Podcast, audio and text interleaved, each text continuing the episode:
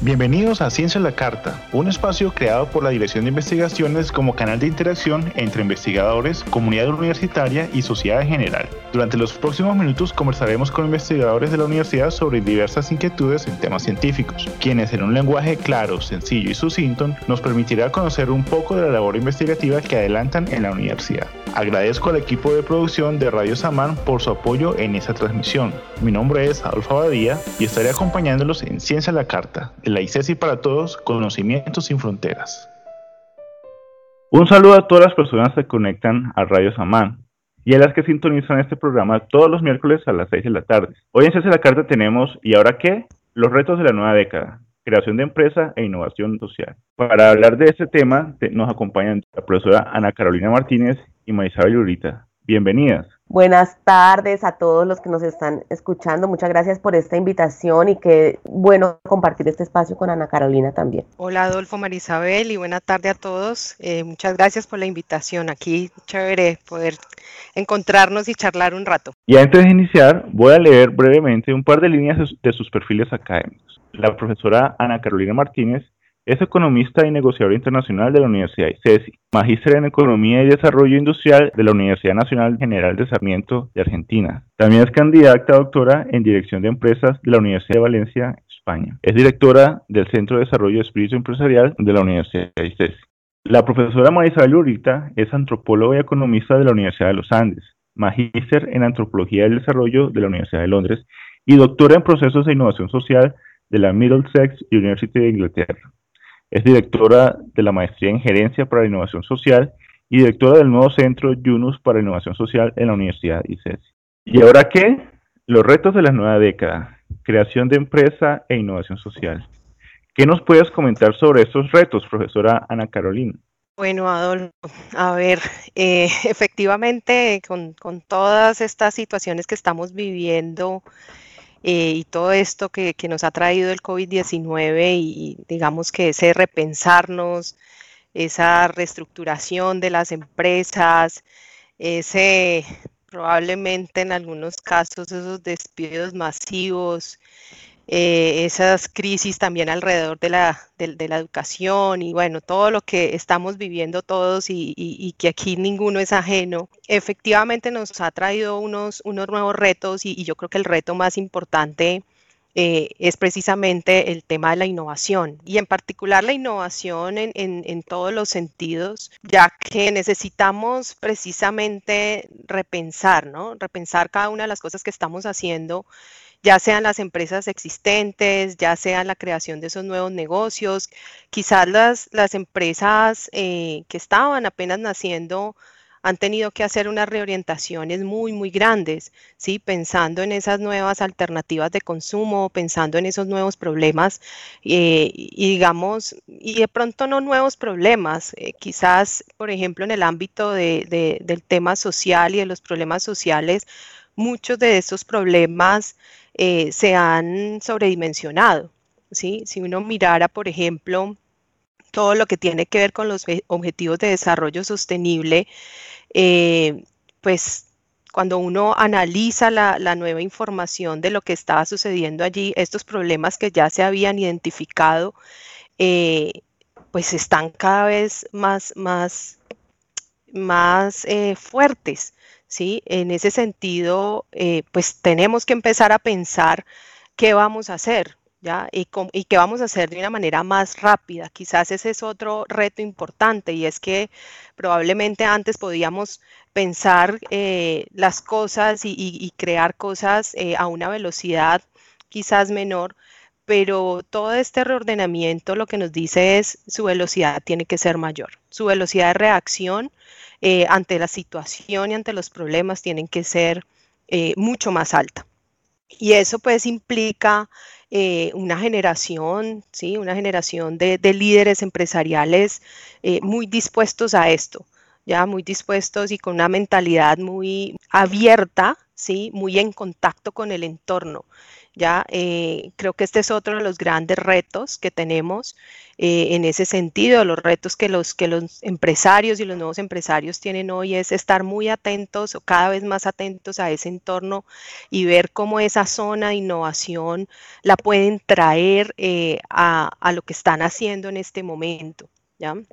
Y adicionalmente nos trae un, un, reto grande y es cómo los equipos ¿sí? Eh, empresariales y las personas que estamos trabajando en las diferentes empresas, eh, pues nos unimos a, resolver estas situaciones y problemas, ¿sí? Esto que era casi que exclusivo de la dirección, exclusivo de los equipos directivos, pues hoy, hoy, hoy no es así, hoy, hoy se vuelve como que todos tenemos que ver cómo vamos a resolver, qué vamos a hacer, ¿sí? Y, nos genera una dinámica eh, mucho más grande, una dinámica donde, donde el capital humano es supremamente relevante, ¿ya? Em, entonces, siento que, ahí hay muchas cosas por trabajar, muchas cosas por hacer.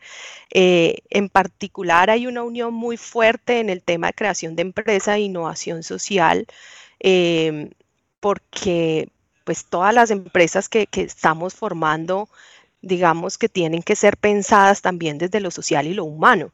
¿Sí? Eh, y, no, y no pensadas como muchas veces hemos creído y es que la, creación de empresa tradicional esté alejada de esos elementos. Y, efectivamente estos nuevos retos nos dicen no. Eh, cada vez más fuerte eh, el proceso de creación de empresas pensando desde la sociedad, pensando desde el aporte, pensando no solamente desde, desde, el surgimiento económico, sino también desde todos esos elementos que hay alrededor eh, y que tienen que ver con esos impactos sociales y esos impactos ambientales. Eh, eso es un imperativo en este momento para cualquiera de las empresas eh, y para cualquier emprendedor. En ese sentido, pues también la educación tiene, tiene un reto y es cómo nosotros formamos a esos líderes y, cómo ayudamos a, gestionar todos esos elementos. Y digamos que, para terminar, el otro gran elemento que, surge aquí tiene que ver con, la tecnología, cómo incorporamos la tecnología, cómo nos adaptamos a todos estos medios digitales eh, que hoy muchas, o, bueno, muchas empresas no estaban preparadas, ni siquiera lo consideraban o lo consideraban algo muy lejano. Eh, y lo que esto hizo fue anticiparnos a eso y decir, bueno, cómo lo incorporamos y cómo nos beneficiamos eh, de estos elementos, ¿sí? manteniendo lo que dije antes, manteniendo el tema eh, consciente, social, humano y eh, medioambiental. Profesora Marisabel, ¿Cuál cree usted que son estos nuevos retos en creación de empresa e innovación social? Bueno, ahí me estás hablando de dos cosas muy relacionadas, pero también me puedo demorar seis días hablando de cada una de ellas. Retos para la creación de empresas y retos para la innovación social. Yo voy a tratar de responderte eh, hablando más bien como los retos de nuestra sociedad y básicamente como las carencias, las debilidades em, y las resquebrajamientos del capitalismo nos está mostrando que necesitamos un cambio de sistema y un nuevo tipo de empresa. Entonces ahí trato de combinarte los dos temas de creación de empresa e innovación. Pero cuando les, les hablo como de las fallas de ese sistema nuestro, que si algo nos ha revelado esta crisis, esta pandemia además, es esas fallas de una manera mucho más directa Em, me refiero específicamente a la desigualdad que está creciendo cada día más y al tema de la concentración también de la riqueza y de los recursos, entre otras, explicada por esa desigualdad.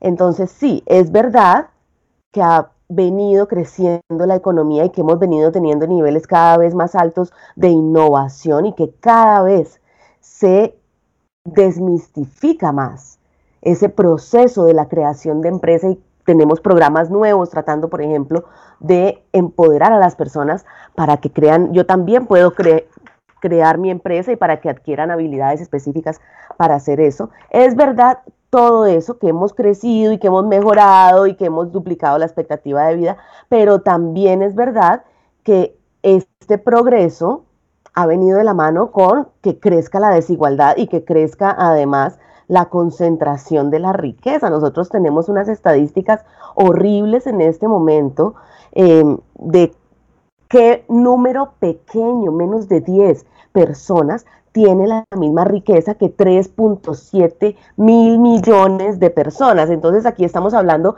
en realidad de una amenaza directa a la cohesión, a los derechos humanos, a la democracia y al progreso en general. Y además esto nos está diciendo, bueno, aquí necesitamos un cambio fundamental en cómo concebimos nosotros las empresas y cómo concebimos nosotros la economía. Ana Carolina estaba hablando de la dimensión humana de la creación de empresa y también del compromiso social que tienen que tener las empresas. Pero además de eso, tenemos que repensarnos más allá de las empresas, la economía en general, porque aquí lo que nosotros estamos necesitando es un nuevo motor, mejor dicho, económico rediseñado, un nuevo sistema. Y ese sistema pasa por entender que si bien el siglo XX privilegió el crecimiento a cualquier costo y privilegió la explotación irracional de nuestros recursos, el siglo XXI necesariamente tiene que mirar a lo que es sostenible, a lo que es humano, a lo que es justo. Hacia allá va tanto la oferta como la demanda de las empresas del futuro.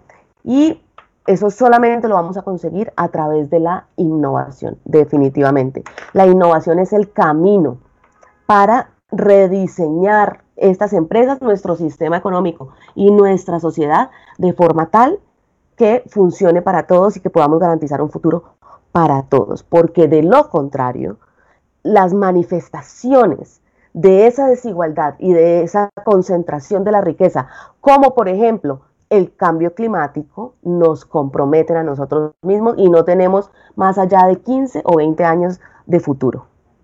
Muchísimas gracias por sus miradas a este tema.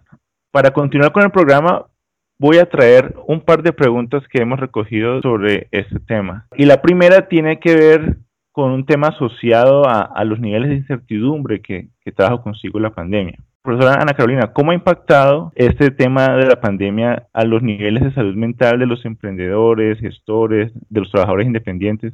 ¿Qué nos puede decir al respecto, profesora Ana Carolina? Bueno, efectivamente ha, habido un, impacto emocional eh, y que efectivamente nos genera pues unos temas en términos de la salud mental y, es que este, este esquema de trabajo remoto, digamos, ninguno de nosotros estaba preparado para ello.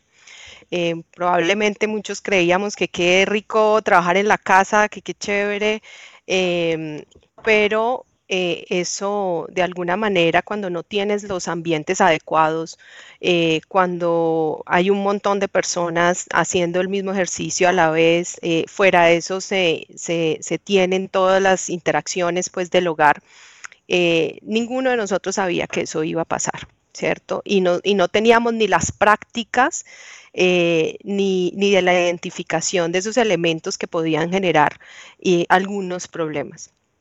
Entonces, eh, básicamente lo, que ha venido sucediendo es una interacción de identificación como de, esas buenas prácticas o, de cosas que hemos ido aprendiendo y resolviendo en el camino, ¿no?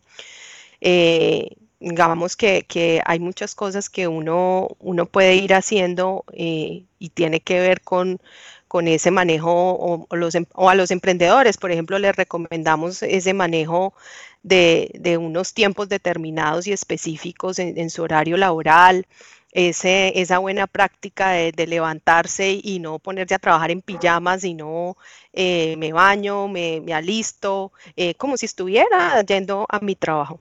¿Sí? Eso mentalmente, digamos que te, pone en una posición de efectivamente estoy aquí, estoy trabajando eh, y no en esa posición de tengo todavía un pie en, en, mi, en mi hogar.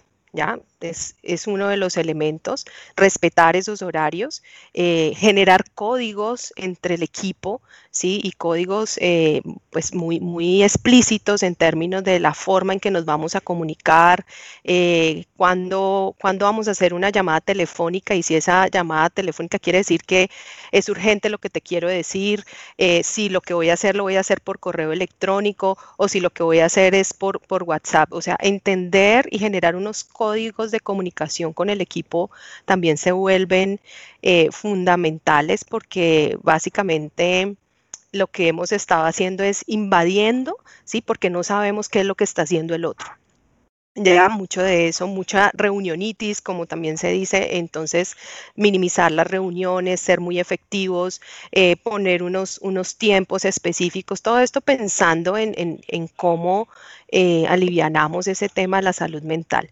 Y, y, en otras ocasiones hay personas que han tenido que, por ejemplo, eh, hacer alternancia en, en, en, la medida de lo posible, porque ese, esas escapaditas nuevamente al lugar de trabajo como que relajan y, como que ayudan a, salir de, esa rutina que hoy es una rutina más, más compleja porque todo el día estamos casi que eh, en la casa y en el mismo lugar y ya no tenemos esos espacios, espacios de break donde pasamos de un lado a otro. Eh, básicamente ese, esas son algunas de las cosas que vienen pasando y, y que hay que trabajar en ellas con elementos muy, muy puntuales y específicos y es como la recomendación en general. Muchísimas gracias por esta aproximación, Ana Carolina. La siguiente pregunta, y creo que es muy relevante de manera general, pero sobre todo en, en este momento. ¿El líder social o el líder empresarial, cómo lo ven ustedes, nace o se hace? ¿Cuáles creen ustedes que son esas primeras características que, que, le permiten sobresalir y ser reconocido como, como líder en, en, un emprendimiento social o empresarial? ¿Cómo lo ves tú, profesora María Isabel?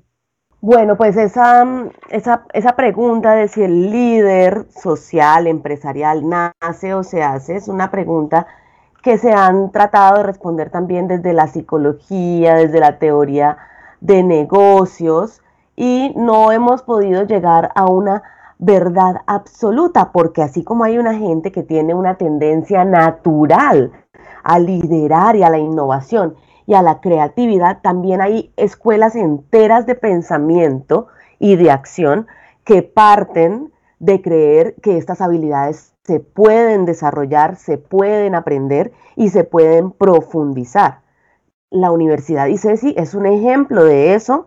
La maestría en gerencia para la innovación social es un ejemplo de eso. La maestría en creación de empresa es un ejemplo de esa forma de pensar. Definitivamente el que nace muy de buenas que nació con esa tendencia y con ese aspecto, podríamos decir, prácticamente astrológico tan marcado, pero que se puede uno formar y que se puede uno hacer en el camino, así no haya camino, sino que el camino se vaya trazando, claro que se puede y el ejemplo de eso son los programas del, que nosotros estamos al frente de ellos. Em, cuando tú me dices, bueno, ¿y cuáles son esas características que comparten estos líderes empresariales, sociales. Em, yo me voy a referir partiendo pues de la experiencia de muchísimos emprendedores y emprendedoras sociales y ambientales y culturales con los que he trabajado.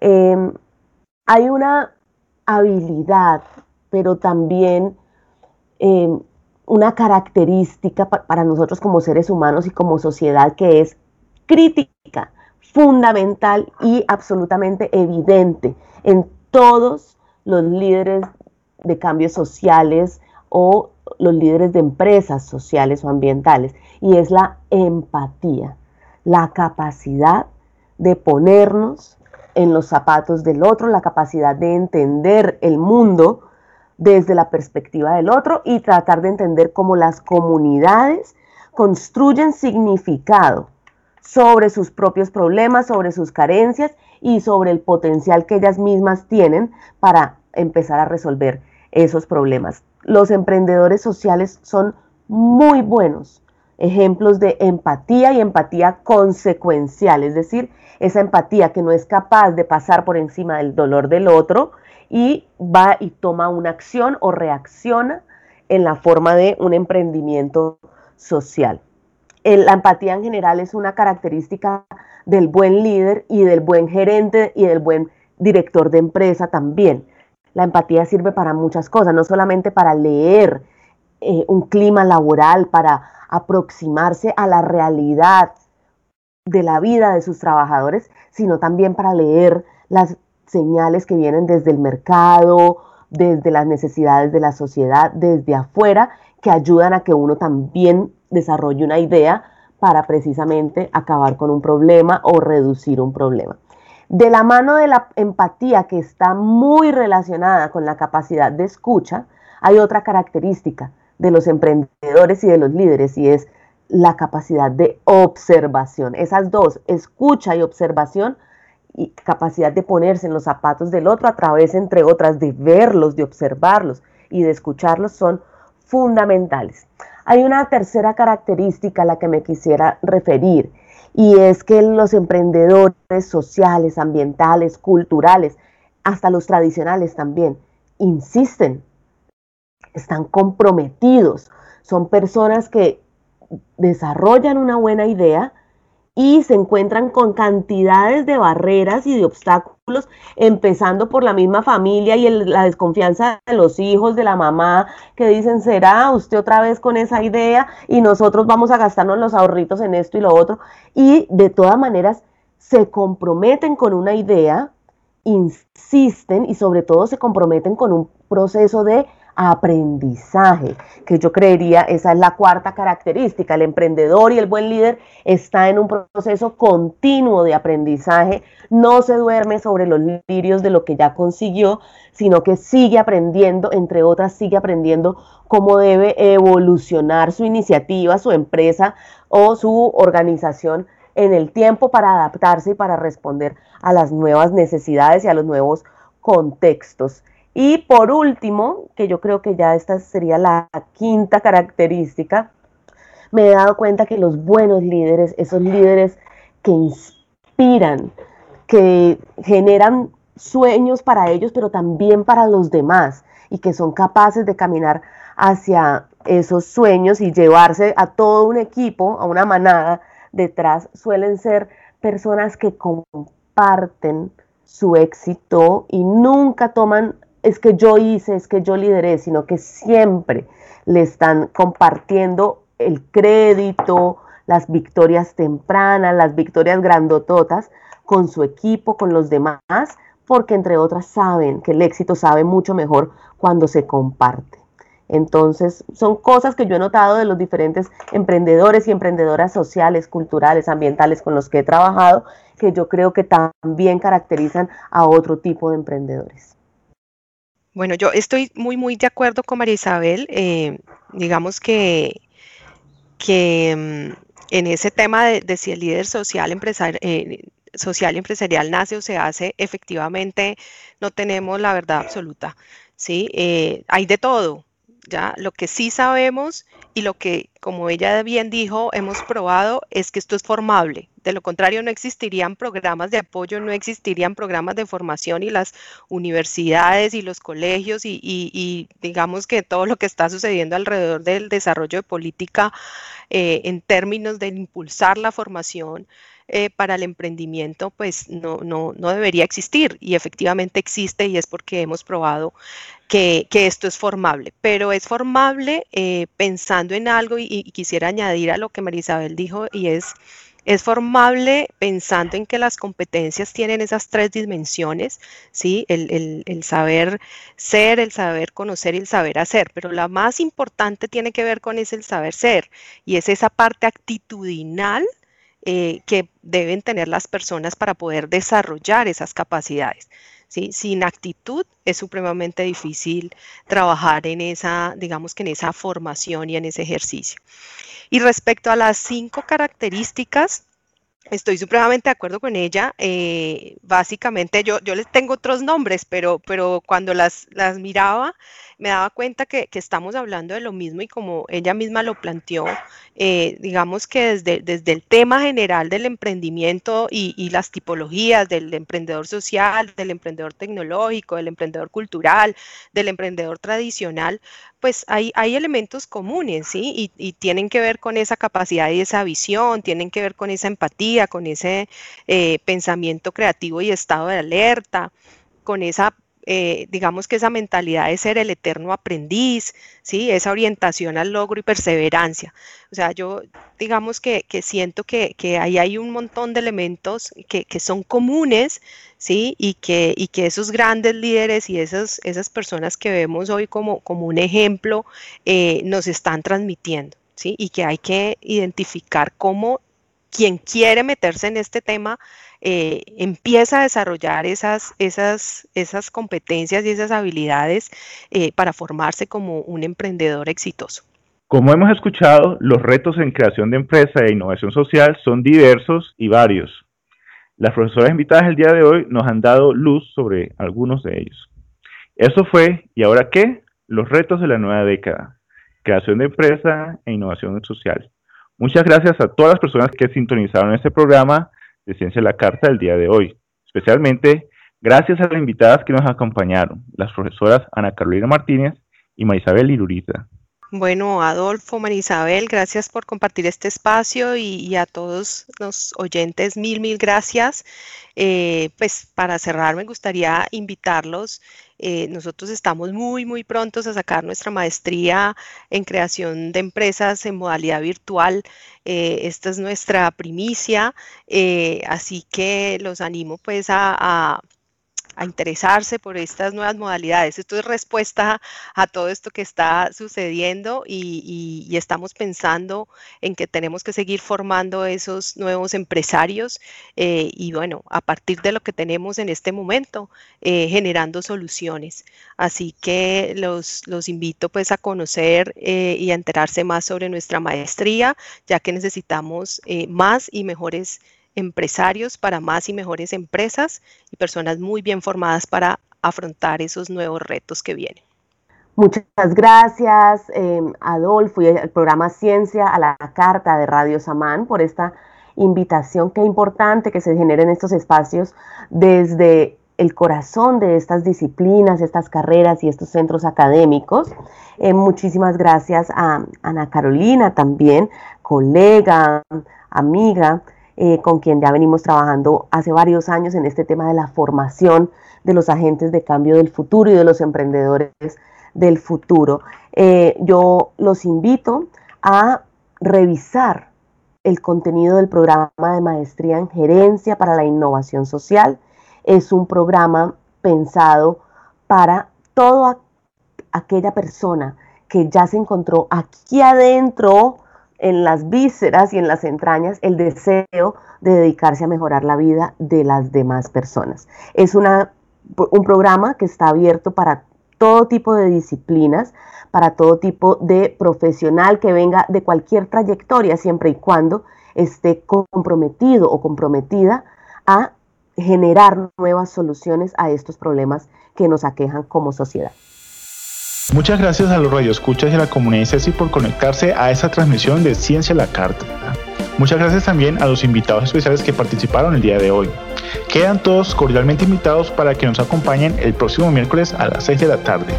Mientras tanto, pueden visitar las redes y la página web de la Dirección de Investigaciones para conocer sobre convocatorias, eventos académicos, semilleros y otra información de interés en temas de investigación.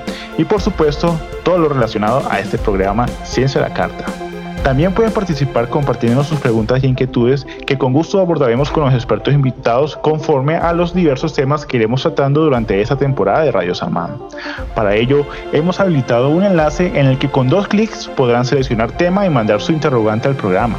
Antes de despedirnos, quiero agradecer al equipo de Radio Samán y en especial a su director, el profesor Mauricio Guerrero, por hacer posible este tipo de espacios. Soy Adolfo Badía y los espero la próxima semana en un nuevo programa de Ciencia la Carta, de la licencia para todos, conocimientos sin fronteras.